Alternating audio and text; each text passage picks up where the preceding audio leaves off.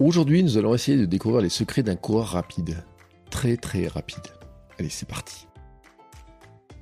Bonjour à toutes et à tous et bienvenue dans ce nouvel épisode du podcast Sport et Nutrition. Je suis Bertrand Soulier, créateur du podcast Running Km 42 et j'ai créé ce podcast avec Happy Run, des apiculteurs passionnés par la course à pied et amateurs de longue distance. Dans ce podcast, nous nous intéressons principalement à ce point important et si complexe, la nutrition, et la plus naturelle possible. Et nous avons décidé de partir à la rencontre d'athlètes, de sportifs, d'aventuriers, d'entraîneurs et de spécialistes de l'alimentation sportive. Et aujourd'hui, nous partons à la rencontre de l'un des marathoniens les plus rapides de France. Pourtant, Florian Carvalho était plutôt un spécialiste du 1500 mètres, médaillé d'argent dans la discipline au championnat d'Europe mais son défi c'est de faire les Jeux Olympiques de Paris sur marathon en 2024. D'ailleurs, nous avons couru le même marathon, celui de Paris en 2019. Bon, moi en 3h46 et lui en 2h12, record qu'il a amélioré depuis parce qu'il court plutôt le marathon en 2h10 désormais. Alors moi je suis curieux et je voulais en savoir plus. Qu'est-ce que ça fait de courir vite? Comment on court vite Comment on s'entraîne Comment on mange Comment on se ravitaille en course Est-ce qu'il y a une stratégie pour bien récupérer? En fait, ça fait beaucoup de questions dans ma tête, et eh bien je les ai posées à Florian. Allez, je vous laisse écouter cet épisode avec Florian Cavallo, qui nous a donné vraiment ses astuces, ses conseils et sa gestion de course et comment il gère sa course de manière très très précise. Bonjour Florian Bah bonjour, bonjour à tous, bonjour à vous. Comment vas-tu? Bah je vais très bien, euh, en pleine préparation pour euh, le marathon de Paris et puis bah, tout se déroule à peu près comme il faut, donc euh, donc c'est parfait. Oui, alors c'est un grand point commun avec les auditeurs, hein, euh, préparation du marathon de Paris. c'est un moment que tu que tu prépares et tu attends comment? Bah alors c'est un que quand que je prépare, bah je prépare par des entraînements et par souvent sur 12-13 semaines. Après là c'est un peu particulier cette année parce que je, je, je préparais le 10 000. Du coup, j'ai fait le semi qui m'a validé que je pouvais tenter quand même le marathon de Paris.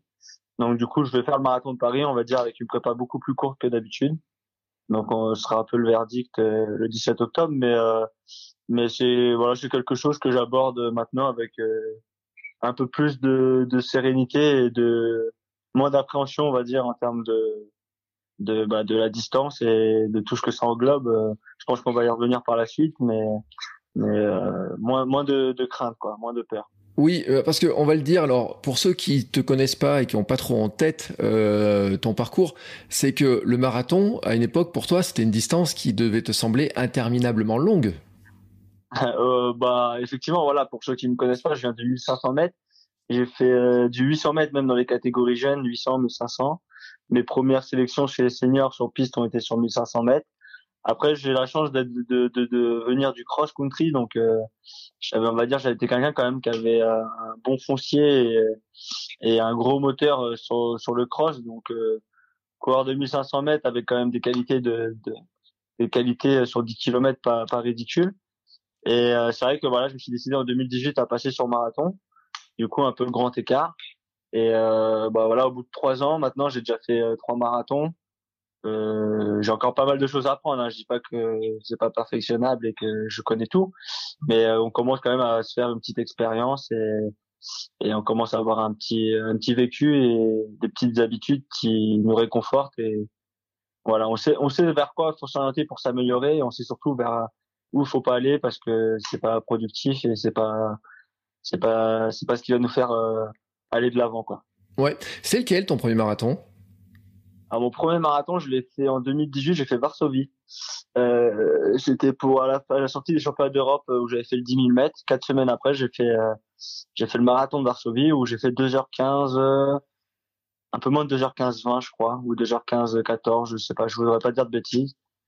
Et j'avais fini deuxième. Du coup, euh, voilà, c'était une bonne première, on va dire, parce que j'avais pas du coup, bah, je me retrouve un peu dans, dans la même situation que là, en fait avec une préparation euh, où j'avais fait du 10 000, donc quand même un peu des, des bornes et un peu de, de foncier, mais euh, pas exact, pas c'est pas de séance euh, spécifique marathon sur du long terme avec des allures euh, bien bien ciblées et bien bien confort. C'est vu que j'en ai fait que sur trois semaines et puis après bah c'était déjà la semaine du marathon. Donc là ça va faire un peu pas pareil pour le marathon de Paris comparé aux autres années, c'est que je vais avoir cinq semaines de de, de rythme marathon où je vais pouvoir un peu m'habituer m'habituer à, à l'allure ciblée. Et euh, comparé à d'habitude où j'en ai au moins au moins 11 à 10 ou 12 quoi. Donc, mais bon, après voilà, j'ai de l'expérience, j'ai quand même la caisse et le, le, kilométrage sur sur une saison, sur les saisons d'avant et sur les années d'avant.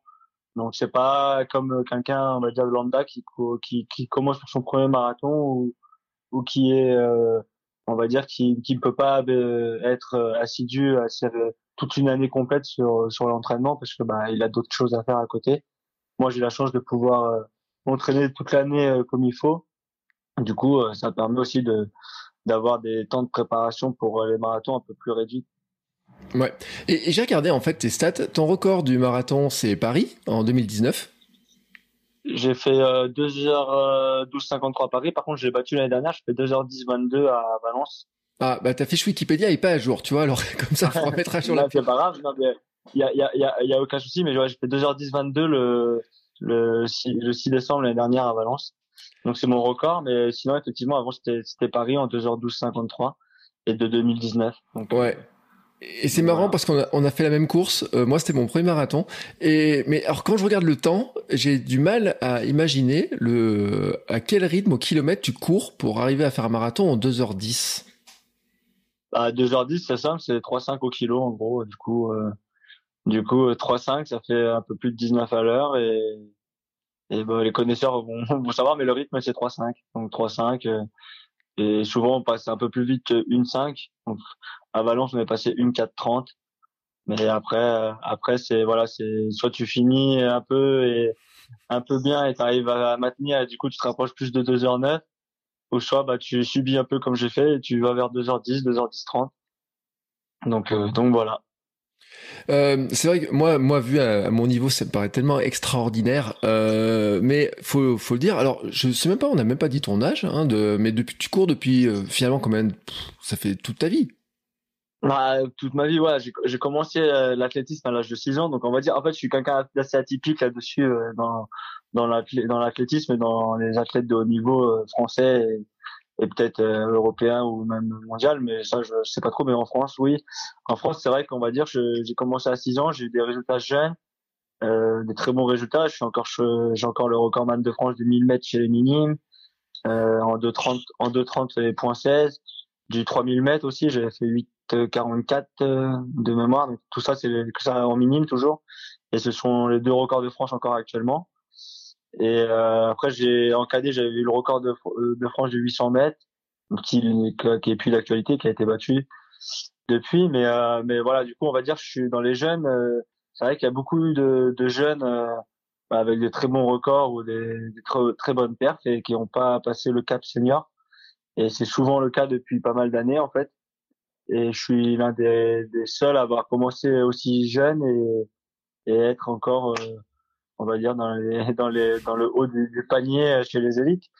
Mais euh, bah alors, bah, je pense que c'est parce que j'ai eu la chance d'être bien entouré quand j'étais jeune, d'être bien amené et d'être tombé sur des gens euh, polyvalents et, et qui savaient euh, ce qu'ils réalisaient. Et, et je leur dois, je leur dois, bah, je leur dois ma, ma carrière et encore ma présence à l'heure d'aujourd'hui, quoi. Mm. Donc il y a eu beaucoup d'investissement de ma part et d'entraînement, mais voilà, j'ai, je suis tombé quand même sur des personnes qui ont su, euh, qui ont su on va dire, euh, polir, euh, polir mes qualités et, et, faire en sorte que je devienne un petit, euh, sans me, me, jeter des fleurs, mais que je devienne un, petit diamant, même si je suis pas un diamant, parce que je suis bien loin, bien loin du très très haut niveau aussi, on va dire sur marathon, mais voilà, de, de, polir encore mes qualités de, et de pouvoir me les exploiter à presque à 100%, quoi. Donc c'est top. Ouais, mais tu vois, ce qui est extraordinaire pour moi, c'est que quand tu dis ça, tu dis je suis encore très loin du très haut niveau. Et c'est vrai, 2h10, ça paraît tellement rapide. Et, comment tu juges l'écart qui te qu'il y a avec ceux qui sont euh, bah, Kipchoge, quoi, pour citer la référence sur le marathon? Ouais. Bah, comment je juge euh, bah, je peux pas trop juger, mais après, moi, je sais que personnellement, voilà, c'est des chronos que je, vu mes qualités, vu tout ça, je pourrais jamais réaliser. Après, je pense qu'il y a, je peux me, rajouter, me rapprocher peut-être des 2h08 00 euh, avec euh, bah, une gestion et, parfaite et euh, après bah tout tout ce que toutes les expériences que je vais accumuler d'ici 2024 sur euh, sur le les, les futurs marathons mais en dessous de 2h08 00 où je pense que voilà c'est ma, ma limite va se, se, trouver vers là plus ou moins 30 secondes mais je disais la même chose sur 1500 mètres. J'aurais pu courir jusqu'à 3,32, 3,32.5. Après, en dessous, je pense que j'ai pas les qualités pour pour aller pour faire pour, pour faire mieux. Alors après, peut-être que je me trompe parce que sur marathon, c'est un peu particulier et c'est différent, mais mais voilà, je sais que 2h2, ce qui est sûr, c'est que je ne ferai jamais de ma vie et, et euh, je me voile pas la face. Euh, je suis, je suis honnête envers moi-même, mais, mais voilà, j'ai toujours envie de cette passion de vouloir m'améliorer, d'améliorer mon record comme tous les, les runners et comme tous les coureurs. Mais euh, voilà, euh, c'est comme si je, je, te dis que toi, en t'entraînant, bah 2h05, tu arriverais à les faire. Bah si t'as pas les qualités, si t'as pas tout ça, au bout d'un moment, faut, faut quand même pas pas se donner des objectifs inatteignables et je pense que 2h08, euh, si j'y arrive, avant la fin de ma carrière, je serais très satisfait et moins de 2h09. À la base, j'ai commencé en 2018, j'avais dit si je ferais, euh, si je vaux 2h9 ou si je les réalise à Paris en 2024, j'aurais réussi ma, ma carrière de marathonien. Donc, euh, voilà, je pars pas d'idée que, que 2h9 c'est déjà un très beau chrono et que je suis qu'à une minute. Donc, c'est, sûr que ça donne l'opportunité peut-être d'espérer mieux. Mais il faut déjà les faire et pour l'instant, je suis qu'à 2h10 22 et on verra la suite, on verra les autres marathons et on verra les, les années qui arrivent et qui se suivent et qui ne se ressemblent pas forcément. Donc euh, c'est pour ça qu'on reste prudent aussi et qu'on savoure les, les, instants où tout va bien et où, où les sensations sont là et où on prend plaisir quoi. Oui, et c'est vrai, Paris 2024, ça paraît loin, mais à la fois ça va arriver quand même très vite parce que combien tu penses courir de marathon d'ici là?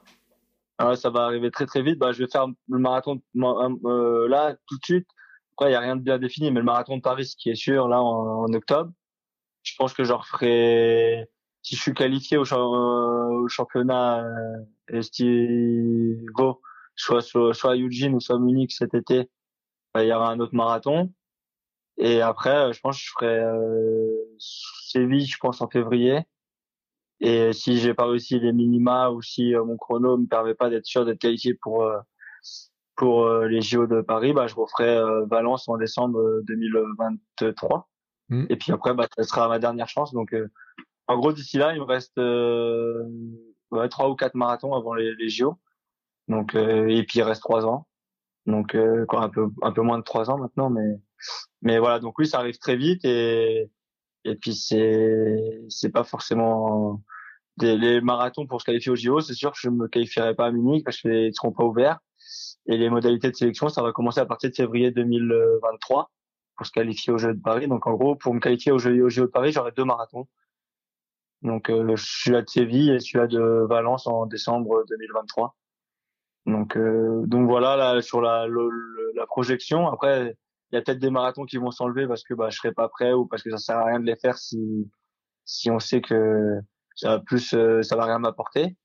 Mais euh, sinon, bah, on ira les faire, même si on sait qu'on sera peut-être pas au meilleur niveau, mais pour l'expérience, pour la gestion, parce que bah, c'est les entraînements, on apprend plein de choses, hein, on peut gérer, mais rien remplace la, la course et les 42 km euh, en, en, compétition quand même. Ouais. Et, qu'est-ce que tu as appris, par exemple, un exemple, est-ce qu'il y a une petite chose que tu peux expliquer, ce que tu as appris entre ton premier marathon et ton troisième marathon? Est-ce que, ou même entre le premier et le deuxième, des petites choses que, enfin, des petites choses que tu as améliorées parce qu'à chaque fois tu améliores ton temps euh, donc c'est euh, c'est quoi que tu apprends à chaque fois en fait par exemple?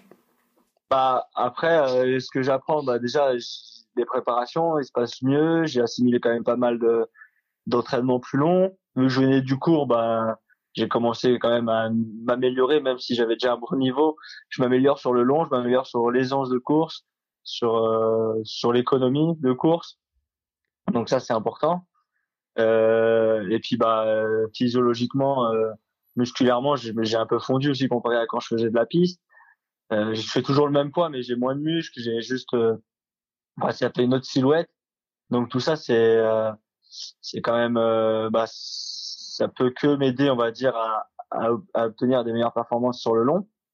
Mais mais après, dans la gestion, rien que dans la gestion, le premier marathon, bah voilà, euh, des fois, faut pas se précipiter, quoi, faut pas se précipiter sur la avec, euh, euh, la, leur ravitaillement. Ça veut dire, moi, je vois, je le vois même en course. Hein. Les, les, les Kenyans, c'est des spécialistes, mais après, eux, sont, c'est différent, ils sont au-dessus, je sais pas. Mais moi, mes ravitaillements, je le prends, je le garde au moins 400, 500 mètres. J'ai déjà couru 800 mètres avec une bouteille d'eau à la main. boire des petites gorgées par petites gorgées sur sur une longue distance, pas se précipiter sur euh, boire trois grosses gorgées d'un coup et à moitié s'étouffer, etc. Donc ça c'est de la gestion de, de sur les ravitaillements et c'est vrai que tu l'apprends au fur et à mesure. Faut vraiment être patient, faut pas se dire euh, voilà je bois, je bois. Même quand tu as, l'impression d'avoir assez bu, t'as plus soif, bah tu te débarrasses de la bouteille. Non, moi je préfère la garder encore 150 mètres, 200 mètres. Je me force à boire une petite gorgée ou deux va toujours essayer de me dire voilà je rebois un peu plus même si t'as pas soif de toute façon t'as toujours euh, c'est nécessaire donc euh, donc là-dessus euh, faire des efforts en fait de de boire quand même en quantité assez suffisante et pas juste se contenter de gorger parce que ça soit ça a accéléré ou soit parce que tu as tout le monde a acheté sa bouteille donc tu as l'impression que toi faut que tu jettes ta bouteille ça sert à rien de la garder. Des trucs tout bêtes quoi. En fait c'est vraiment se concentrer sur soi et cibler sur sur soi et pas sur ce que font les autres. Et quand tu viens de la piste, c'est des choses que tu as pas du tout l'habitude en fait et que tu gères pas du tout. Et euh, et, euh, et puis après, bah, apprendre à courir en groupe et puis euh, c'est surtout le travail euh, mental aussi parce qu'un marathon, on oscille tout le temps entre bien, pas bien, bien, pas bien. Et plus on va vers l'arrivée, moins il y a de passages bien, il y a que des passages moins bien. Donc et ça c'est ça s'apprend. Faut gérer les moments d'euphorie donc où t'es bien rester concentré et pas faire n'importe quoi. Et les moments où t'es moins bien, bah, profiter de quelqu'un pour t'accrocher ou, ou voilà faire l'effort quand il faut pour euh, rester là. Et puis après, ça va repasser à bien. Et, euh, et sur mes deux premiers marathons et encore à Valence, sur le dernier, j'ai un moment, été un peu trop, trop fougueux, un peu trop, voilà, je me sentais bien et je me suis dit, allez, euh, on est en train, le lièvre se sont écartés, on perdait un peu de temps sur un ou deux kilomètres. J'ai voulu un peu relancé, je me suis mis devant, bah, sauf qu'au final, bah, j'ai, j'ai mené 3-4 kilomètres, sauf que derrière, bah, eux, ils ont pu relancer un petit peu, et puis, bah, moi, j'ai un peu subi, et puis, bah, du coup, au final, euh, je suis 45 secondes derrière le groupe avec qui j'étais euh, pendant toute la course. Donc, euh, voilà, c'est des petites erreurs qui font que, bah, des fois, et puis des fois, à l'instant, te dit d'y aller, et du coup, tu vas, mais c'était pas le moment d'y aller. Donc, en, gros, je suis vraiment un novice, moi, je pense, sur, encore sur la gestion du marathon. Enfin, j'ai la gestion du marathon, mais sur, voilà, sur, on va dire mentalement, il y a des fois où je, genre à Valence avec le recul, j'aurais jamais dû mener, et, quitte à perdre 20 secondes sur les 4 kilomètres où j'ai mené, euh, mais derrière, au moins quand ça aurait relancé, j'aurais pu relancer avec eux et, et peut-être que j'aurais fait un meilleur chrono. Après, voilà, on le sait pas.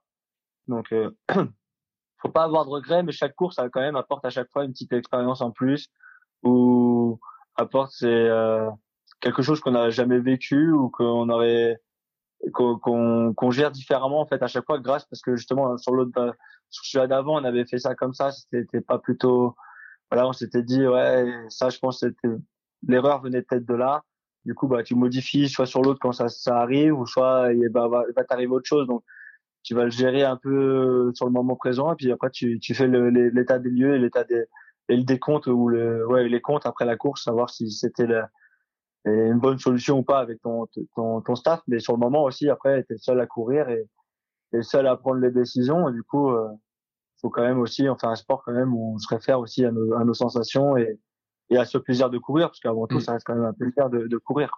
Ouais, mais en fait, j'avais une question, mais j'ai pas osé de la poser question au début, mais je me suis dit, ça fait quoi de courir vite? Parce que moi, tu sais, moi, je suis un coureur lent, mais vraiment lent. et, ah, euh, pour donner le, le, truc, c'est qu'on a couru le même marathon, mais toi tu le fais en 2h12, moi je le fais en 3h46. Et euh, je me suis dit, mais qu'est-ce que ça fait de courir à cette vitesse? Surtout dans les rues de Paris, mais euh, parce qu'en plus tu pars dans un sas où y a, vous avez personne, etc. Ça doit être sacrément grisant. Après, après, après, ce qu'il faut comparer, après, bon, certes, courir vite, c'est, c'est pas, c'est pas déplaisant du tout, hein, c'est agréable, mais en fait, il faut juste se dire que nous, sur notre allure, on reçoit, sur notre allure de course, on est aussi confortable que toi sur ton allure de course et qu'on prend les mêmes plaisirs, sauf qu'on a une allure plus élevée. Après, c'est sûr que c'est plaisant, tu vois les gens passer, tu vois que les gens, il y en a qui sont un peu ébahis par quand ils te voient passer, tu les entends un peu parler, des fois, c'est ça qui est drôle aussi, parce mmh. que tu es quand même dans ta course, mais tu entends des petites réflexions, des petits trucs. Donc c'est euh, c'est toujours, euh, voilà, c'est sûr que c'est c'est pas désagréable, mais euh, et du coup, je voulais te dire, ah oui, et du coup, ce qu'il faut savoir, c'est que nous, on vit pas du tout les mêmes marathons que que la plupart des gens. C'est que nous, on est dans le SAS Elite, donc on est tout devant. On n'est jamais gêné, on doit jamais slalomer entre qui que ce soit. On a nos ravitaux perso qui sont souvent sur la plupart des grands marathons, qui sont sur les tables avec nos gourdes qu'on a préparées la veille ou le matin qu'on a donné à l'organisation. Donc qui sont posés sur les tables. On n'a pas les, juste les petites bouteilles d'eau, etc. Donc on a la chance de pouvoir faire un marathon optimisé quand même avec les ravitaux qu'on a l'habitude de prendre aux entraînements, avec les boissons spécifiques qu'on a habituellement, euh, posé sur une table où il y a que cinq ou six gourdes souvent et euh, assez facile à attraper du coup. C'est pas et c'est pas la bagarre au ravito, sauf que c'est la bagarre au maximum on est 20 25 à arriver sur la table à peu près en même temps mais on arrive toujours un peu à avoir son ravito plus ou moins mais on est sur place et si jamais on loupe nos ravitaux on a toujours la chance d'avoir les ravitaux que tout le monde ont mm. donc les bouteilles d'eau d'après etc donc c'est sûr que là-dessus c'est quand même un confort de course et euh, quand on passe au ravito nous il y a rien par terre il y a pas 10 000 bouteilles il y a pas les pots de banane il y a pas et, euh, et ça, en fait, nous, on l'a jamais vécu. On ne sait pas ce que ça fait, ça. C'est mm. encore quelque chose que, on va dire, les coureurs, comme tu dis, un peu plus, qui courent moins vite, et doivent gérer parce que c'est, c'est pas, c'est pas à négliger, c'est pas quelque chose qu'il faut mettre de côté. Quand tu arrives au ravito, il y a 15 000 bouteilles par terre. Euh, ta course, ça peut s'arrêter euh, au cinquième, au dixième, au quinzième kilomètre, vingtième kilomètre si tu fais pas attention. Donc, euh, nous, voilà, et au pire, il y a une gourde par terre euh, c'est vraiment pas de chance si à ce moment-là tu marches dessus et tu tombes et tu te tords la cheville ou quoi que ce soit. Donc euh, c'est ça c'est des petits détails que là-dessus euh, nous on peut on peut on sait pas ce que c'est on, et on n'a pas à les gérer donc euh, c'est tant mieux. Mais c'est vrai qu'après ben ce qu'on doit gérer c'est c'est quand même aussi la gestion des ravitaux et quantité de boissons qu'il faut boire, le gel quand tu le prends, est-ce que tu en prends deux, est-ce que tu en prends qu'un, est-ce que tu en prends plus? Ça c'est un peu des trucs propres à chacun et et, euh, et puis bah chacun euh, le gère un peu euh, à sa façon quoi. Oui, alors justement c'est ce qui est intéressant, c'est euh, parce que tu as parlé de, de, boire justement le fait que tu avais ta bouteille etc. Tu disais euh, vous avez vos propres ravitaux, vous pouvez préparer donc mettre tes propres bouteilles etc. à toi et, et là les gens disent mais il y a quoi dans la bouteille en fait? Tu mets quoi dedans? Alors moi c'est simple dans la bouteille je mets un peu bah, jusqu'à présent, je mettais l'ISO plus, ISO plus pêche de Decathlon, que, du que tout le monde peut trouver avec de l'eau. Et, euh, et, et, je le fais toujours, hein, quoi. C'est pas même pas jusqu'à présent, c'est ce que je mets dans mes ravitaux. Euh, et, euh, et à côté de ça, je prends un gel et à deux en fait. J'en prends un au semi et euh, j'en mets un sur la bouteille du 20e kilomètre en gros, 18 ou 21, ça dépend où sont les, les ravitaux en fonction des marathons. Des fois, c'est pas forcément tous les cinq piles. Euh, et, euh, et genre, et je le double en fait avec le, le je le double au, 25e et au 30e au cas où, euh, ben, on sait jamais, tu peux pas attraper ton ravito. Au moins, tu peux l'avoir au 25. Et euh, puis, c'est, souvent, j'en prends deux. Donc, euh, en gros, à partir du 20e, sur mes quatre bouteilles de ravito qui restent, je mets un gel. Mais euh, je, j'en prends pas quatre. Souvent, j'en prends que deux. Mais euh, je sais que par exemple à Valence, euh, Hassan Chadi, lui, il avait un, un petit gel accroché à, à chaque bouteille à partir du 5 jusqu'au jusqu'au bah, jusqu'au dernier et qu'il en prenait il prenait jamais tout le gel en entier mais il prenait toujours un petit bout de de son gel donc euh, voilà c'est pas c'est ce qui est pas forcément bête mais euh, ce qu'il faut quand même gérer avant l'entraînement parce que quoi le tester avant l'entraînement parce que au niveau gastrique, ça peut quand même faire des petits dégâts. C'est pas, c'est quand même des, des, des, choses qui sont vachement concentrées et qui sont, on s'est quand même étudié pour, mais des fois, ça peut faire des petites surprises. Donc, euh, donc voilà, c'est pas en fait, c'est pas un truc qu'il faut tester le jour de la course, c'est ça que je veux dire. C'est quand même des trucs qui sont plus ou moins testés avant, que le produit on l'a déjà goûté avant, on sait qu'il passe plutôt bien pour nous. Parce qu'un produit qui passe bien pour quelqu'un ne peut pas ne pas être bon pour quelqu'un d'autre, ne peut un autre athlète ne peut pas le supporter.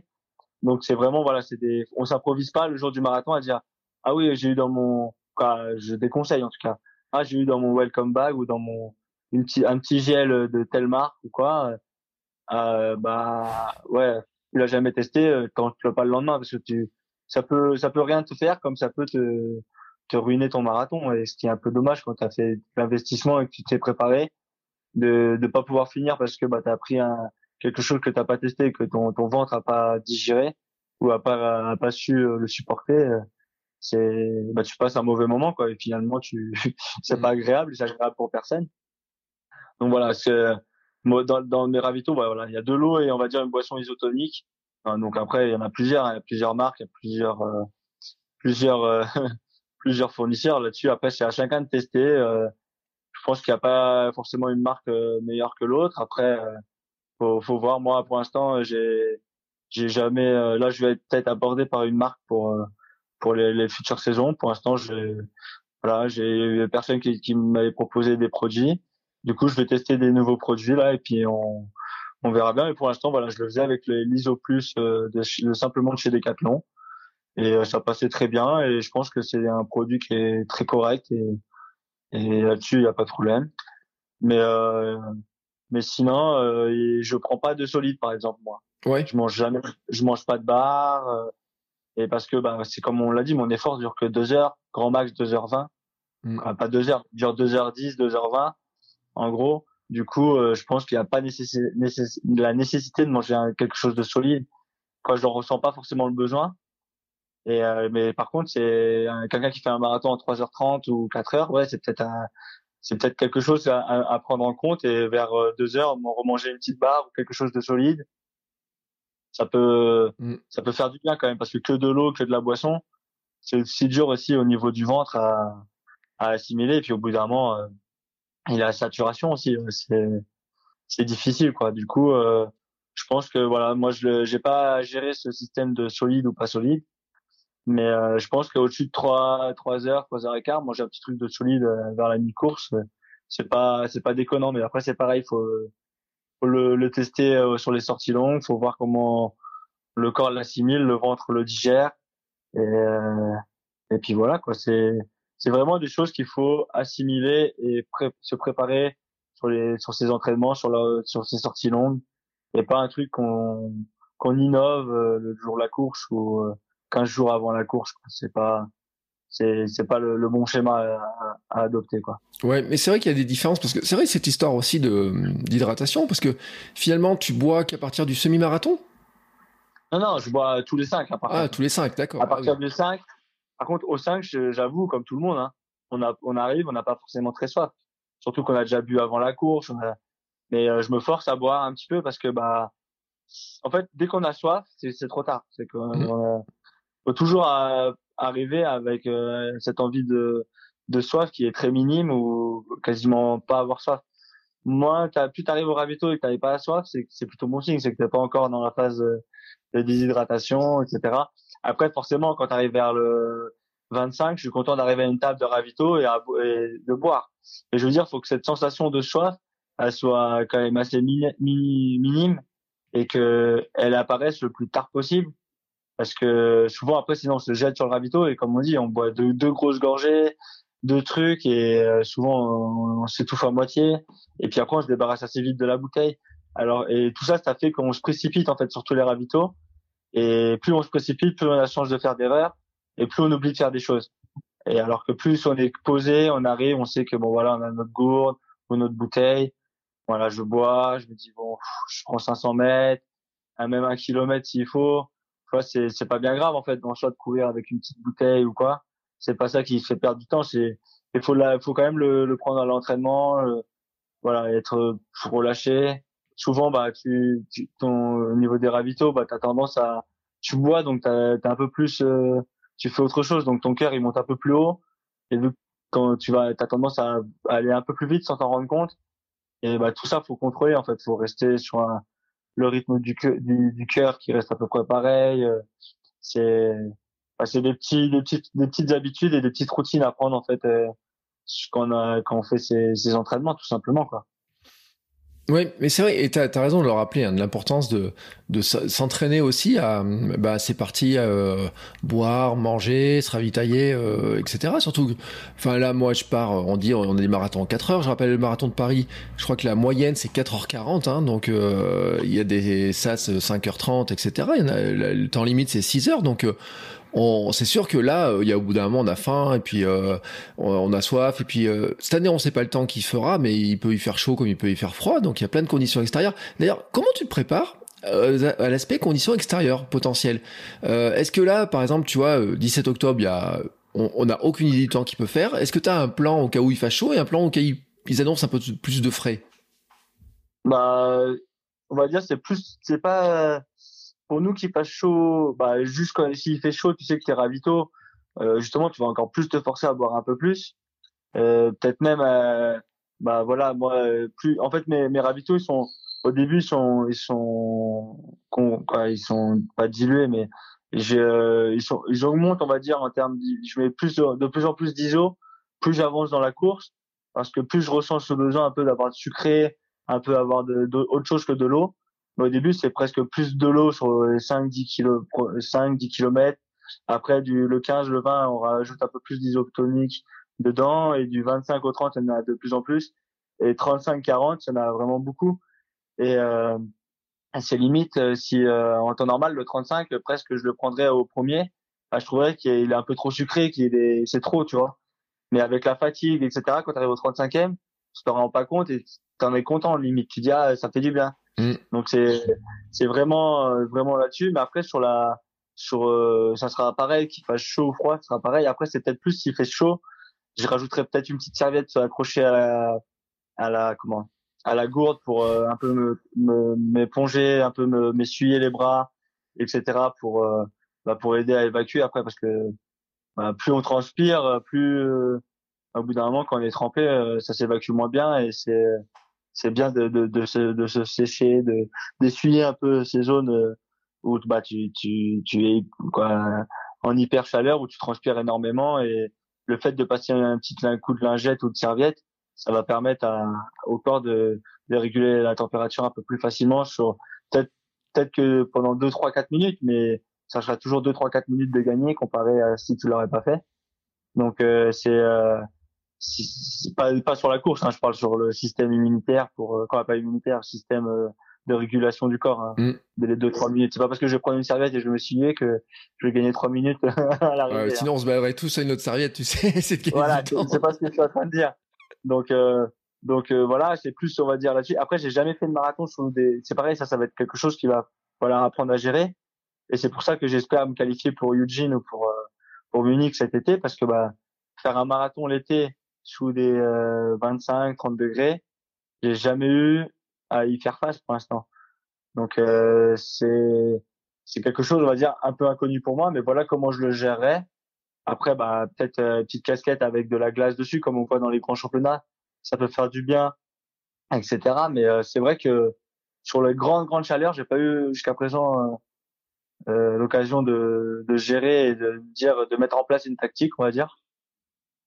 Mais mais sinon, s'il fait froid, bah c'est plus sur la les voilà, s'il fait froid, c'est plus garder les ravitaux le plus longtemps possible avec soi à température ambiante parce que bah il faut savoir le marathon souvent le départ c'est 8h30 tu déposes tes ravitaux euh, soit souvent l'organisation c'est la veille au soir mais euh, c'est que tu leur demandes à ce qu'ils soient emmenés euh, à le dernier moment ils peuvent pas mais ils mm. quittent souvent l'hôtel vers 4h 4h30 ils vont les mettre en place sur les sur les zones de ravitaillement.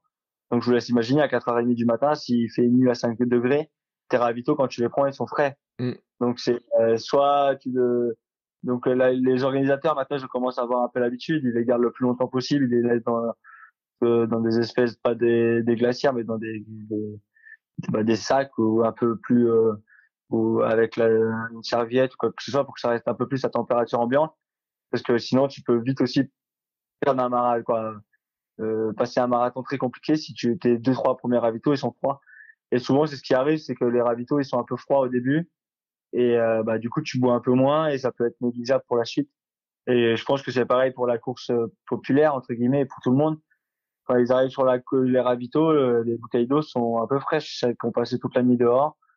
Euh, souvent ça peut ça peut perturber aussi le ventre.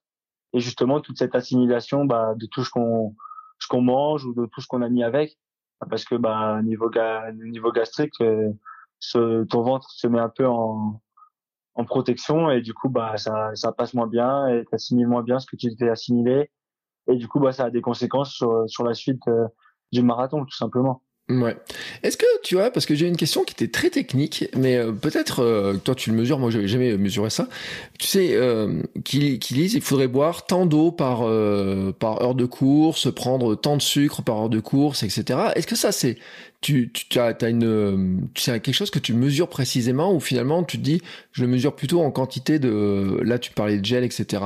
Est-ce que tu as, une idée à peu près de combien tu dois ingurgiter par par exemple de sucre dans, dans bah, ta course? Après, ça, c'est ce qu'il faut savoir, c'est à peu près une moyenne. Après, moi, je pense que je suis quand même quelqu'un qui consomme énormément. Déjà, du parce que je transpire énormément.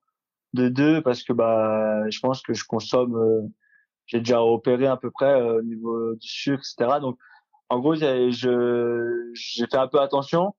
J'ai pris la moyenne. C'est vrai que la moyenne me convient à peu près bien, mais voilà, comme j'ai dit, plus j'avançais, plus je sentais cette besoin d'avoir un peu plus. Donc, j'ai j'ai gradué un peu plus en fonction des, des kilométrages auxquels euh, j'avance dans le marathon pour avoir un apport en, en sucre ou en minéraux, en tout ce qu'on a avec les boissons euh, isotoniques pré euh, bah déjà pré pré pré pré pré pré préparé désolé mmh. excusez-moi et du coup voilà je ressentais quand même qu'au bout d'un moment bah c'était plus suffisant pour moi que je, il fallait un petit peu plus donc donc ça c'est l'entraînement qui m'a fait qui m'a fait un peu le découvrir et les, les courses au fur et à mesure. Mais effectivement, c'est quand même quelque chose qu'il faut qu'il faut prendre en compte et que cette moyenne, je pense qu'elle est quand même très correcte et qu'elle est elle est juste. Par contre, au tout début, on me disait faut boire, euh, je sais plus c'était combien on m'avait dit, ça me 200 millilitres, je crois, ou 250 millilitres, je crois. On m'avait dit 250 millilitres, euh, c'est euh, au ravito quoi. Mm. Mais en fait, c'est c'est impossible. 250 millilitres, c'est vraiment beaucoup. Du coup, euh, je pense déjà si on boit 125, moi j'essaye de boire à peu près voilà c'est ça 125, 150. Mais au début tu les tu, tu te forces à les boire. Du 15 au 25, tu arrives à les boire assez facilement. Par contre à la fin, c'est ce que je dis, on a tendance à se débarrasser des bouteilles rapidement parce que on boit, on n'est plus très lucide, on veut forcément rester avec les personnes avec qui on est. Et en fait, c'est là où il faut vachement se concentrer et continuer à boire euh, bah, la quantité qu'on s'était dit avant la course.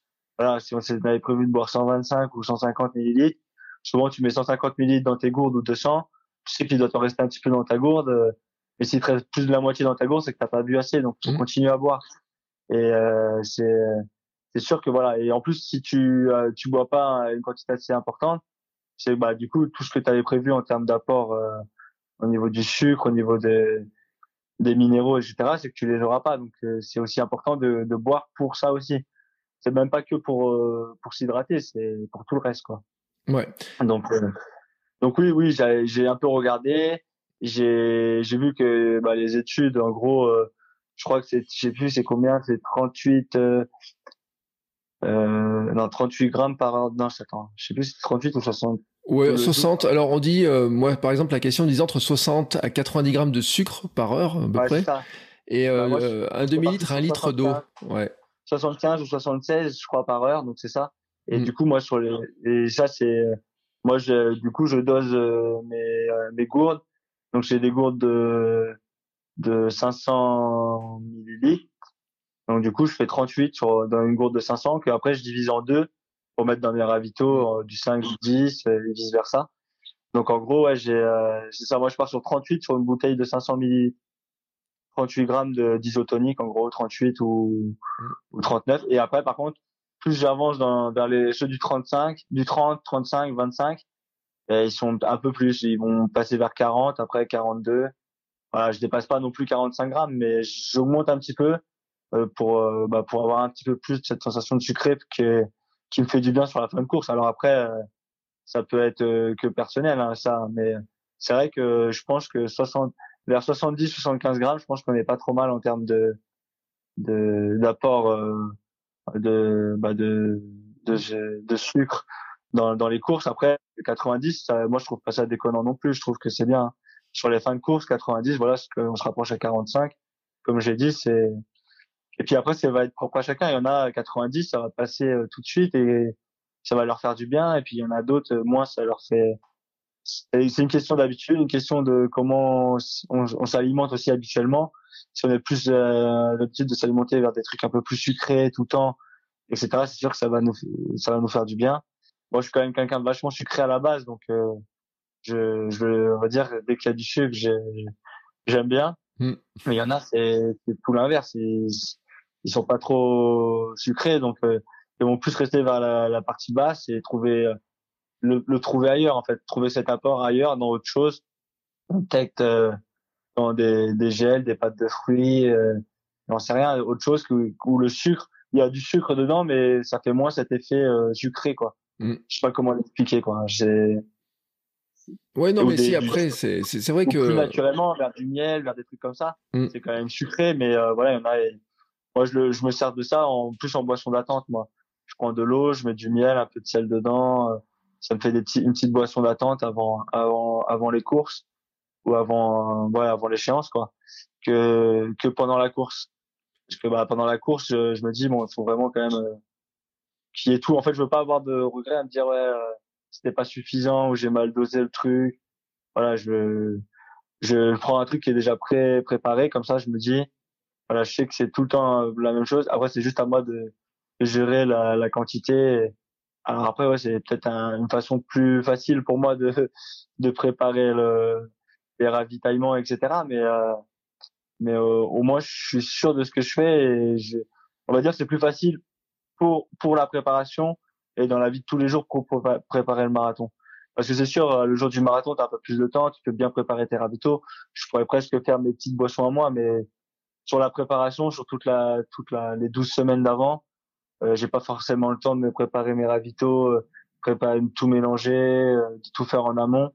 Et du coup, euh, je prends la simplicité. Quoi. Là-dessus, c'est vrai que il y a, y a d'autres façons de faire qui sont possibles, mais moi, c'est un peu plus la simplicité avec une boisson isotonique pré, pré préparée déjà. Ouais, mais c'est ce que j'allais te dire parce que euh, on se rend pas compte la vie euh, que vous avez les athlètes élites comme ça, mais en plus je crois que, enfin moi ce que j'ai lu c'est que tu es assez atypique parce que euh, tu as des enfants, tu, je sais pas, tu travaillais encore, je sais pas si tu travaillais encore. Euh. Alors, alors là j'ai la chance depuis 2019. En fait, j'ai travaillé, jusqu'à 2016 pour une, une collectivité qui s'appelle la, la ville de Nemours.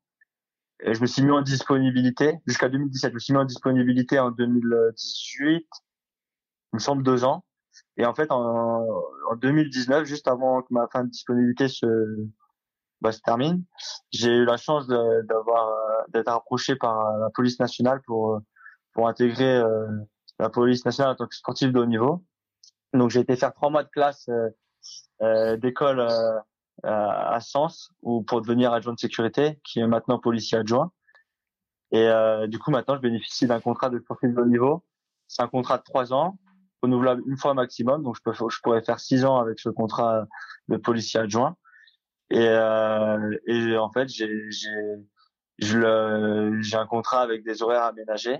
Mm. Et, euh, et grâce à mon statut, et ce qui me permet de euh, je, je, dois à la, au ministère de l'Intérieur 68 jours annuels. D'accord. En gros, euh, en gros, je travaille deux mois et demi dans l'année et le reste du temps, c'est c'est pour m'entraîner. Et, euh, et du coup, bah, c'est royal. Donc euh, voilà, je travaille encore, mais comparé à ce que à la façon dont je travaillais avant, c'est rien du tout. et euh, et à côté de ça, à côté de ça, je peux je peux je peux me préparer un peu plus sereinement et tranquillement. Donc euh, les deux années de Covid, ça a été parfait parce que bah il y a eu pas de course, il y a rien eu, mais j'avais toujours mon salaire de de, de, de policier, donc c'est ce m'a permis de vivre tranquillement et sereinement avec ma famille. Parce que si j'aurais pas eu ce, ce salaire-là, euh, je pense que la, la, partie Covid et tous les deux années auraient été un peu plus compliquées. Donc euh, donc voilà, donc oui, je, je travaille, mais c'est vraiment pour moi je travaille, mais c'est vraiment minime. Hein. Il n'y a pas de c'est voilà, comparé à d'habitude, je peux pas dire que j'ai un travail qui c'est pas le travail qui me fatigue en fait. Ouais, parce que ce que je me disais, c'est euh, comment tu gères les repas? Parce que là, on, l'a pas dit, mais le, hier, j'ai vu passer ta montre, euh, une photo de ta montre où c'est marqué 100 km. Et je dis hier, c'était quoi? C'était mercredi. Hein euh, tu fais combien de kilomètres par semaine? Bah non, mais ça dépend. Là, là, je, je, sais que cette semaine, je vais en faire 190 à peu près. Hmm. Ouais, 180, entre 180 et 190. Après, je suis pas forcément à faire des bornes pour faire des bornes, hein. mais, euh, mais là, c'était important vu que j'ai fait euh, le, les franges de 10 000 mètres. Après, j'ai fait une semaine encore light pour faire les, les, le semi de Paris. Après le semi de Paris, j'ai repris une semaine un peu plus, euh, voilà, faut récupérer quand même des deux enchaînements, etc. Donc là, euh, je prépare le marathon. J'ai pas fait encore beaucoup, beaucoup de kilométrage. Donc là, les 15 jours qui arrivent, c'est sûr que je vais me faire deux semaines vers 180, ouais, vers 190, euh, presque entre 180 et 200, quoi, ça c'est certain. Mm. Mais euh, mais il y a quand même de la qualité dedans. Euh, je fais pas juste des footings, je fais pas juste, voilà, je garde quand même toujours essayer de, de faire des bornes intelligentes, comme je dis, euh, borner pour borner. Moi, je, je, quoi, je compte, quoi, pour moi, ça, ça a aucune utilité. Euh, mais euh, bon, il y en a qui le font. Mais par exemple, après mes VMA, je vais pas aller faire 5 km de récup juste pour avoir 5 km de plus à ma montre. Faire un kilomètre 5 ou 2 grand max et c'est terminé.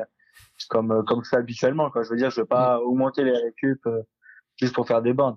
Pour moi, ça c'est des bornes inutiles. Après, là, 100 km, je sais que je sais que je, je, je double encore aujourd'hui. Là maintenant, à l'heure où on se parle, je suis à 115. J'en ai refait 15 ce matin. Mais euh, et je, vendredi, euh, j'ai qu'une séance le matin, mais ça va me faire à peu près 25 km. Le soir, j'ai rien. Euh, samedi, euh, j'ai quoi je, je, cours le matin. Ça va me faire une petite journée. Samedi, je, je, je vais pas être à grand chose. Je vais être à 15 km et samedi et dimanche, j'ai 30 bornes. Donc euh, effectivement, ouais, ça va m'amener à ce que je dis à 180, 190 km. Mm. euh, mais voilà, après, je veux dire, si je les fais pas, ben, je les fais pas. Si j'ai fait, moi, en fait, je fais ma semaine d'entraînement qui est donnée. Et puis, c'est après, quand je vois ma montre, je vais dire, ah ouais, ça fait quand même ça. Mais, euh, je vais pas focus forcément, euh, cette semaine, je dois faire tant de kilomètres. Cette semaine, je dois faire tant de kilomètres. Voilà, je fais les kilomètres que je fais en fonction, en fonction du plan. Et puis, euh, et puis, bah, si ça fait des bandes, tant mieux. Si ça fait pas de bandes, bah, c'est pas grave, j'ai respecté le plan. Et forcément, ça fait quand même une prépa marathon, on va dire. Normalement, euh, que j'ai préparé Valence l'année dernière, ma moyenne sur 12 ou 13 semaines, ça doit être à 170 km, je pense, 165, 170. Donc ça fait quand même des kilomètres, euh, des kilomètres sur, euh, par semaine assez importantes. Et euh, sur 10 jours, je crois que j'avais fait 300 km l'année dernière, un truc comme ça. Donc euh, en gros, c'était bah, la moyenne que j'ai faite là sur 10 jours. ça faisait 100 bornes en gros tous les trois jours. Mm. Donc, euh, mais après, c'est, c'est, on va dire, c'est, la, on est au sommet dans la préparation, et puis après, euh, ça redescend légèrement avant le marathon. Donc, euh, il y a forcément une période de toute façon où il va y avoir 15 jours où c'est assez dense en kilométrage et en intensité, pas en, pas en intensité, mais en fartlek, en tout ça, en changement d'allure, avec beaucoup de d'allures différentes. Et euh, là, on va faire beaucoup de kilométrage. Sinon, après, tu, tu arrives à des semaines correctes, on va dire vers 160 ou 70 qui est pour moi qui est des semaines à peu près normales quoi. Mm. Et, et qu'est-ce que tu manges alors? Parce que pour euh, ça fait quand même une dépense calorique euh, qui, qui, est énorme. Alors bien sûr, toi, tu cours depuis des années, mais euh, c'est quoi le pour, pour on se rend pas compte C'est quoi les sur quoi tu, tu fais particulièrement attention? Pour bien euh, manger, pour être en pleine forme, etc. Bah après, il y a manger, c'est sûr que c'est important, mais la, première des choses, c'est le sommeil et le, sommeil, c'est ce qui est le plus important, je pense, euh, dans tout. Hein. Après, l'alimentation, c'est sûr que c'est une importance. Je dis pas que c'est à négliger, mais dans un premier, dans un premier temps, si on fait des bonnes nuits, si on se couche pas trop tard, etc. Déjà, on va, on va récupérer, on va assimiler l'entraînement. Après, manger, voilà, le, plus on va manger euh, correctement. Après, moi, je mange de tout, je me prive de rien, mais tout, tout est, pas tout est contrôlé, mais tout est, est dans la, il y a rien dans l'exagération. Voilà, ça je veux dire. C'est euh, si j'ai envie de prendre une petite mouche au chocolat, je vais me prendre une mouche au chocolat. Je vais pas me priver parce que je suis encore pas marathon, etc. Mais par contre, je vais pas en manger 15. Euh, euh, je si j'ai envie de, je sais pas, de de, de, quoi. Il y a plein de y a rien qui me vient à l'idée là tout de suite parce que mais je mange de tout et je prends tout. Je veux je vais pas me priver par exemple de tomates parce qu'on dit que les tomates c'est acide et qu'on peut avoir des tendinites. Je vais pas voilà, moi, je, on va dire, je suis plus dans l'optique de manger de tout en quantité raisonnable. Et, euh, et euh, après, moi, je suis pas un gros mangeur et je suis plus quelqu'un qui va qui va manger en petite quantité, mais assez régulièrement. Et là, c'est en train de changer en fait. Avant, c'était ça quand je faisais 1500. Et là, je me, je me force à manger peut-être un peu plus au repas et moins et moins grignoter, on va dire, dans la journée. Parce qu'après, c'est quand tu grignotes, tu as tendance à aller vers des choses euh, mm. moins saines et plus faciles. Donc euh, après là-dessus c'est pareil. Maintenant je me suis acheté des petites amandes, des petites noix, donc j'arrive, euh, je mange ça quand j'ai vraiment un petit, un petit creux. Mais voilà, là là j'ai la chance d'être euh, justement en stage avec avec mon, employeur, en stage police au niveau au niveau athlétisme athlétique plutôt excuse-moi pour préparer les championnats d'Europe police de cross qui ont lieu le 6 novembre. Donc là tu vois cette semaine c'est bien on a le, le petit déj le matin, le déjeuner, le dîner qui sont préparés. Mmh. Euh, bah tu peux manger tu manges euh, je sais que là j'ai rien à manger jusqu'à ce soir à 19h donc bah le midi je mange je mange en conséquence je vais pas me dire je mange un tout petit peu parce que parce que je sais que je vais pouvoir euh, manger dans l'après-midi alors que quand je suis chez moi j'ai tendance voilà on va dire à pas prendre d'entrée euh, direct à manger mon plat de pâtes et ma viande je prends le dessert. Et puis, mais sauf que le problème, c'est que bah deux heures après ou une heure et demie après, t'as encore un petit peu faim. Donc euh, c'est là où le piège, c'est de faire attention et pas de se replonger dans les gâteaux. Et puis juste de manger un yaourt ou manger quelque chose. Voilà, on va dire, c'est là-dessus où je fais attention. J'essaie de, de, de, retourner moins vers les, les gâteaux, euh, les petits gâteaux tout préparés, euh, bah, après, petit, style petit lu, prince, de haine, etc. Et, et alors qu'avant, bah, avant, je faisais beaucoup moins attention à ça et, et, euh, et du coup, bah voilà, j'ai on va dire j'ai réduit ma consommation de sucre, mais de mauvais sucre, on va dire, de sucre euh, rapide euh, comme ça dans, dans, dans tout ce qui est les gâteaux qui sont déjà tout prêts et, et faciles à manger en fait. Ouais. oui, puis quand on a des enfants, c'est compliqué. C'est ça, ce que j'allais te dire, c'est quand t'as les enfants avec le goûter, c'est compliqué. En plus, ils ont toujours un truc qu'ils n'arrivent pas à finir. Mais après, après voilà, c'est voilà, j'ai toujours un petit truc qui n'arrive pas à finir. Mais bon, s'ils finissent pas le gâteau, je vais le finir parce que je j'aime pas jeter. Mais je veux dire, voilà, c'est c'est c'est pas ça normalement qui qui fait. C'est c'est plus dans la continuité. Et ouais, moi j'ai changé mes petits déjeuners par exemple depuis un an. Euh, avant, c'est vrai que je mangeais, euh, bah, je mangeais des, des petits lus, des quatre petits lus là, des trucs comme ça. C'était très bien, mais euh, maintenant, bah, je vais plus manger des flocons d'avoine, etc. Et, et je me rends compte qu'au début, bah, j'avais faim, mais c'était de la fausse faim. C'était juste parce que je voulais du sucré mm. et que j'avais pas eu le matin. Et finalement, bah là, euh, maintenant, je me suis fait et je recherche moi cette euh, cette nécessité de sucre tous les matins. Et finalement, en fait, on est fatigué au début quand on change, et après, euh, et après, en final, on s'habitue et en final, on, on a, notre corps va assimiler mieux en fait l'énergie. J'ai l'impression va plus puiser là où il faut et et l'énergie elle, dure plus longtemps elle est peut-être moins présente d'un coup mais on l'a sur le plus long terme du coup euh, c'est un peu ce que je recherche maintenant avec les, épreuves euh, un peu plus longues quoi Ouais. Alors, il y a deux questions qui, sont revenues très très très très très souvent. On va conclure là-dessus. Enfin, il y en a trois. Euh, on, va aller rapidement dessus. Est-ce que tu as des stratégies alimentaires, tu sais, dans les jours juste avant le marathon, euh, particulière. Euh, alors, est-ce qu'il stocker euh, plus de glucides ou des choses comme ça? Est-ce que c'est quelque chose que tu fais? Alors moi, moi de sur les sur tous les marathons que j'ai fait jusqu'à présent, et j'ai j'ai comment on dit j'ai appliqué le régime dissocié. Et par contre, je l'ai pas, je l'applique, je le fais qu'à moitié. C'est-à-dire, je le fais que sur huit jours. Mm. par exemple, si la course est le dimanche, je vais commencer de faire en sorte qu'il se termine le samedi. Du coup, le samedi, je remange normalement.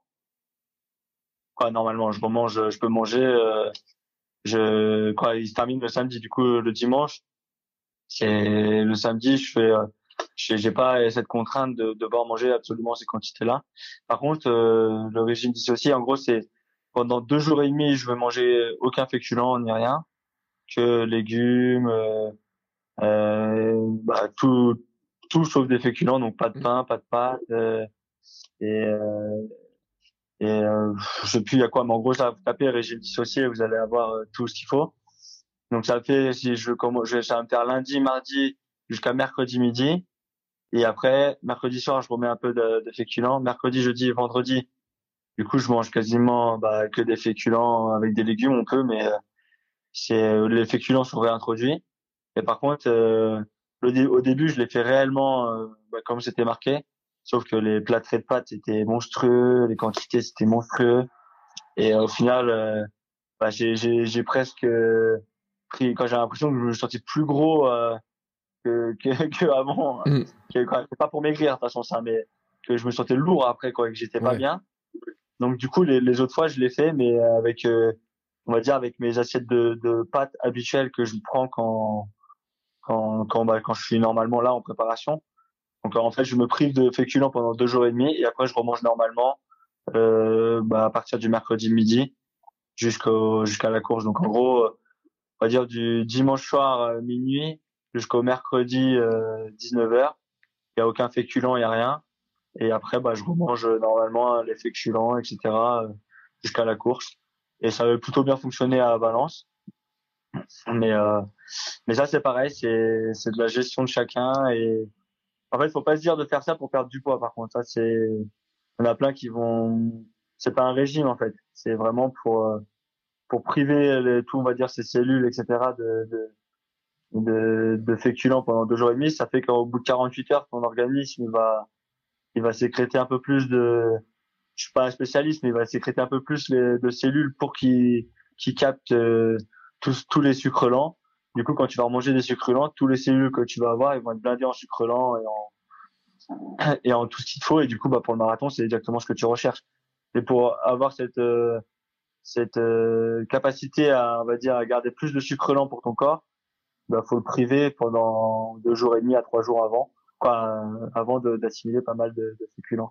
Mm. C'est comme pour l'eau en fait, euh, c'est pour l'hydratation, pour euh, bah, c'est c'est pas tout de suite qu'on sent qu'on a des quand des cellules en gros, ils se régénèrent toutes les 48 heures je crois ou 48 heures à 72 heures, je sais plus. Donc en gros pendant 48 heures, on a toujours encore les réserves ou des trucs. Euh, on a toujours des réserves, on a toujours des cellules d'avant ou euh, qui ont un peu de sucre lent. Et du coup, bah, ta consommation, ta, ta captation, on va dire, par ces, ces cellules. Après, je sais même pas si c'est des cellules, mais ta captation par tout ce qui capte les nutriments, elle sera toujours, elle sera la même. Et alors que si tu les prives pendant trois jours, bah, après, tu vas créer cette demande et quand ils vont en avoir, ils vont en capter davantage que si tu les aurais pas privés. Mm. C'est juste ça, en fait, le principe du régime dissocié, quoi. Voilà. Euh... Avec des mots moins simples, Ouais, non, mais c'est vrai que c'est intéressant de voir aussi parce que c'est vrai que c'est des choses qu'on lit partout et on se dit, bah, tiens, est-ce qu'il euh, faut le faire, pas le faire, etc. Et après, ça, c'est, moi, cette année, tu vois, je sais pas si je vais le faire. J'ai envie de, de voir sans le faire parce que après, c'est pareil, on se dit de le faire, mais c'est un peu, ça va un peu à la, à l'envers de ce qu'on dit euh, pour tout le reste, c'est que bah ça je le, le teste jamais euh, pour les entraînements, mm. pour les trucs. C'est un truc qu'on fait pour la compétition donc.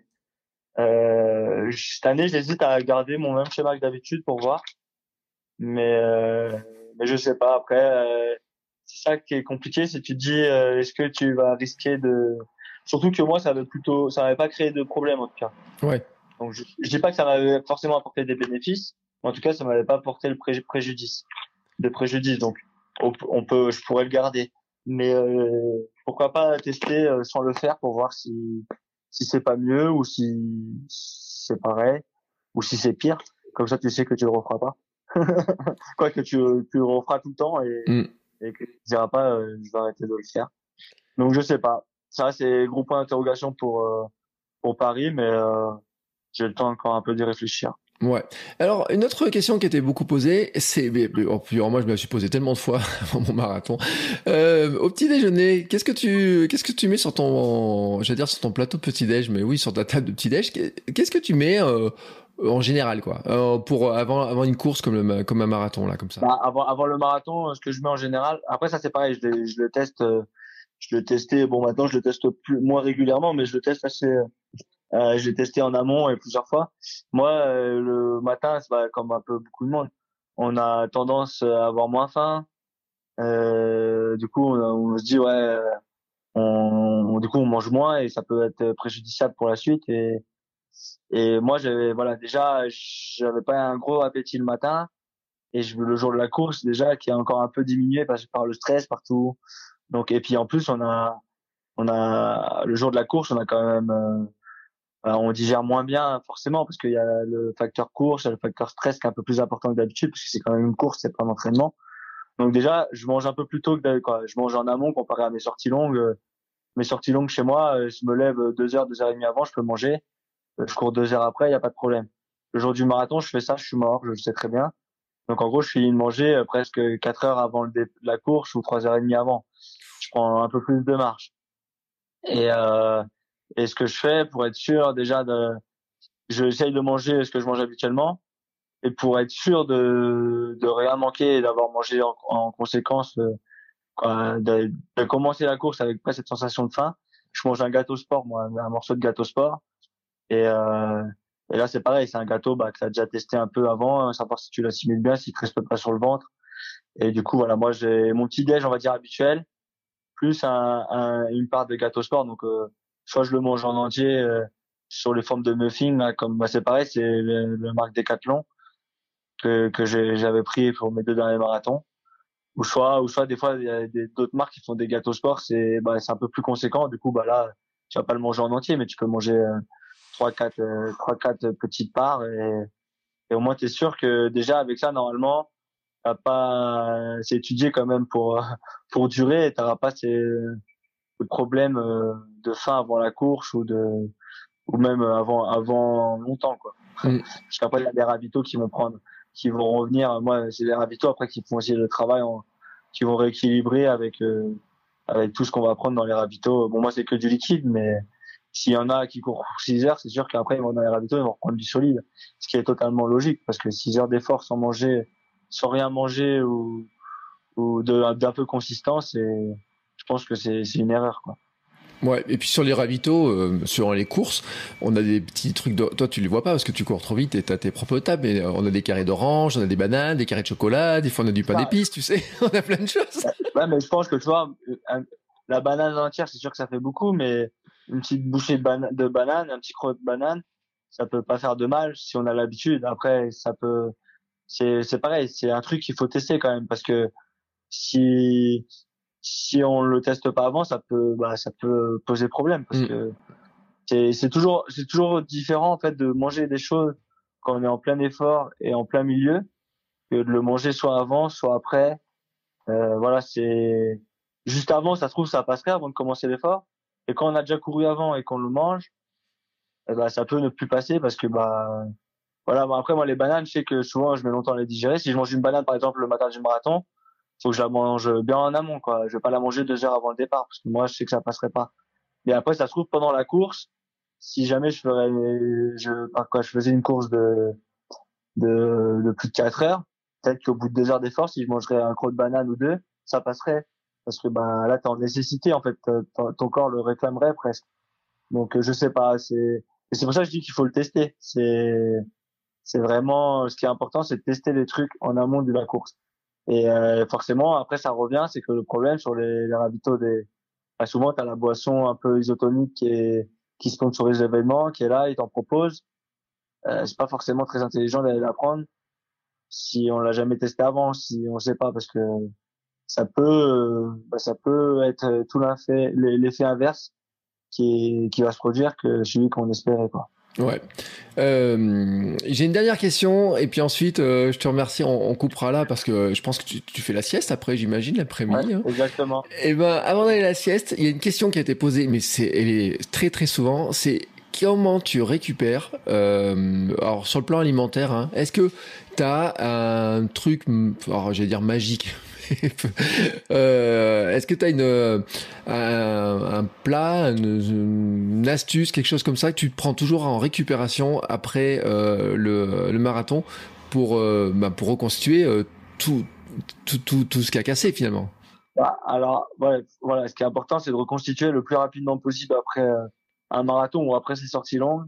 Donc, c'est de manger, on va dire, l'idéal, c'est juste après, dans le quart d'heure qui suit. Si on peut pas, c'est dans la demi-heure. Et ce qui est important, c'est avant les deux heures. Donc, euh, et ce qui est important, c'est de, c'est de recharger en protéines. Donc, euh, ça peut être avec une boisson euh, protéinée, ça peut être avec un peu une banane, une barre céréale protéinée. Voilà, ce qui est important, c'est de rapporter des protéines pour reconstruire le muscle et justement réparer toute cette casse musculaire. Et plus c'est proche de l'effort, mieux c'est. Plus ça sera facile de de d'assimiler et de récupérer. Donc euh, après ce qui est, ce qui marche très bien et ce qui est compliqué c'est prendre un petit bol de de muesli ou quoi que ce soit avec du lait, quoi, un bol de muesli avec du lait juste après mais c'est pas évident à mettre en place. Donc c'est pour ça que je dis après une banane, ça peut faire très bien. Banane compote, tu vois, ça permet mmh. aussi après de rapporter un peu de sucre, etc. Et c'est surtout après de manger euh, pas pas quatre heures après quoi. Ce serait bien de manger euh, son vrai plat avec euh, avec euh, bah pareil euh, son bon petit euh, son bon ses bons petits protéines que ce soit végétal ou animal. Après hein, je je fais pas de débat et je suis pas je suis pas là à crier à crier forcément pour manger de la viande mais mais voilà c'est c'est de rapporter des protéines et pour reconstruire et aider à reconstruire le plus rapidement possible après l'effort. Donc après comme je dis il y a des boissons bah, isotoniques c'est plus pour l'effort mais il y a des boissons de récupération qui sont vachement protéinées au goût chocolat, etc. C'est pas mal. Après, il y a, y a, les barres de céréales des, qui sont protéinées, qui, qui peuvent être bien. Euh, il y a des fruits tout simplement, les bananes, comme je l'ai dit. Euh, c'est top. Il n'y a pas forcément besoin de. Après, tu peux manger un peu des amandes, quelque chose. voilà, faut regarder tout ce qui est là où il y a des protéines et là où il y en a le plus. Et ce que vous êtes, ce que vous aimez aussi, parce qu'il faut quand même se faire plaisir derrière. Un truc qui soit agréable pour vous, parce que quand on a fait des sorties longues ou un effort, c'est mieux de manger un truc qui nous plaît. Et, euh, et ça va forcément aider à récupérer. Après, il n'y a pas de, de miracle non plus. Hein. C'est pas parce que vous allez manger direct des protéines derrière que vous aurez pas mal aux jambes. Mais ça va quand même aider l'organisme à, à assimiler euh, cette casse et à régénérer un peu plus rapidement. Donc euh, c'est c'est toujours c'est toujours euh, c'est toujours agréable et c'est pas à négliger quoi. Surtout dans une prépa où on sait qu'on va être amené à, enchaîner et à assimiler un peu les, kilomètres et les distances et, et les, les chocs, quoi, tout simplement. Eh ben écoute, euh, je te remercie beaucoup pour ces conseils et puis pour cette euh, tout, tout ce retour d'expérience parce que c'est vraiment très intéressant de voir euh, bah, le retour d'expérience d'un coureur élite comme toi. Euh, je te souhaite euh, en tout cas beaucoup de réussite dans tes projets, dans tes entraînements. donc là, le 17 octobre, bah, c'est on est dans un mois tiens par rapport à l'enregistrement, tu vois, un jour près, c'est un gros mois qui, qui, qui se prépare. et puis après, tu as dit les championnats d'Europe avec la police C'est ça, si j'ai bien compris? C'est ça, trois semaines après. Donc là, c'est pareil, la, récupération va être importante. Ce qui est sûr, c'est que je sais très bien que je serai pas à mon meilleur niveau le 6 novembre. Et voilà, comme je comme je le disais, j'ai l'opportunité, il me laisse l'opportunité de m'entraîner toute l'année. Je me vois pas refuser et ne pas aller euh, les représenter à un championnat d'Europe de cross. Donc j'irai avec les armes du moment et j'espère récupérer euh, assez assez convenablement du marathon de Paris. Parce que ce qui est sûr, c'est que trois semaines après un marathon, euh, on n'est pas à son meilleur niveau et on peut encore avoir un peu des petites séquelles du marathon. Mais, euh, mais on fera tout, on fera tout pour, pour que ça se passe au mieux et pour passer un bon championnat avec eux et, et leur faire honneur tout simplement. Ouais, surtout sur du cross en plus qui est vraiment une discipline qui est l'opposé du marathon sur le, le ah. rythme et sur la lutte qu'il y a dans le pour arriver à se positionner. Euh, c'est un sacré grand écart, je trouve en tout cas, mais euh, bah t'as raison aussi de dire, hein, c'est euh, il te il te il t'accompagne toute l'année. C'est vrai que il faut leur rendre l'appareil, comme on dit. Euh, en tout cas, Florian, je vais te laisser aller te reposer maintenant, parce que là, c'est euh, ça va être l'heure du repos. Tu as dit à quel point c'était important de se reposer. Je te remercie beaucoup, beaucoup, beaucoup pour tous ces conseils, ce retour d'expérience. Euh, c'est vraiment très intéressant.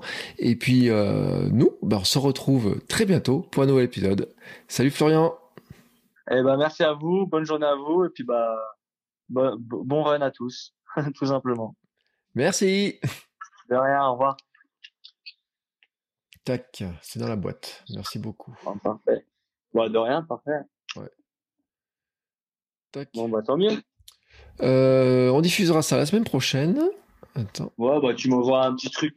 Tu m'envoies, tu m'envoies un petit message ou tu m'envoies sur mes réseaux, tu me dis, euh, puis je leur partagerai, je leur mettrai dans. Ouais, dans, mes stories, etc. De toute façon, il y aura le compte officiel du podcast, il y aura le compte d'Apirod qui va relier et il y aura le mien, Bertrand Soulier. Donc euh, les trois, tu vas les voir passer, ça va. Ok, bah parfait. voilà, dans la semaine. Euh, je pense que Leïla va te demander une photo ou deux.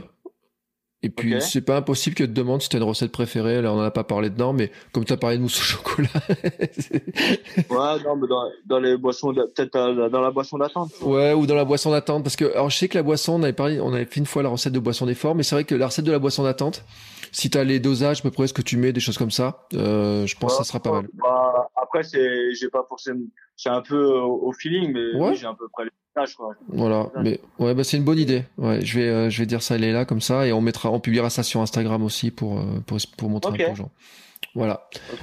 pas de problème. Bon, en tout cas, merci beaucoup euh, du temps que tu as passé avec nous. C'était super sympa. Ouais, bah, de rien. Et bah merci et puis bah bonne fin de journée à vous et puis au plaisir. Hein. Ouais et puis belle, je te souhaite une belle réussite dans tes dans tes projets. Ok bah merci en tout cas. Belle fin de journée. Un grand merci et euh, bonne fin de journée à vous également. Au revoir. Voilà, c'est fini. Mais si vous êtes encore ici, c'est que vous avez adoré cet épisode. Alors aidez-nous à faire connaître ce podcast en le partageant par exemple sur Instagram, at podcast sport et nutrition, et en laissant votre avis et note 5 étoiles sur Apple Podcast. Ça nous aidera beaucoup, beaucoup, beaucoup à faire connaître le podcast. Merci beaucoup et à bientôt pour le prochain épisode.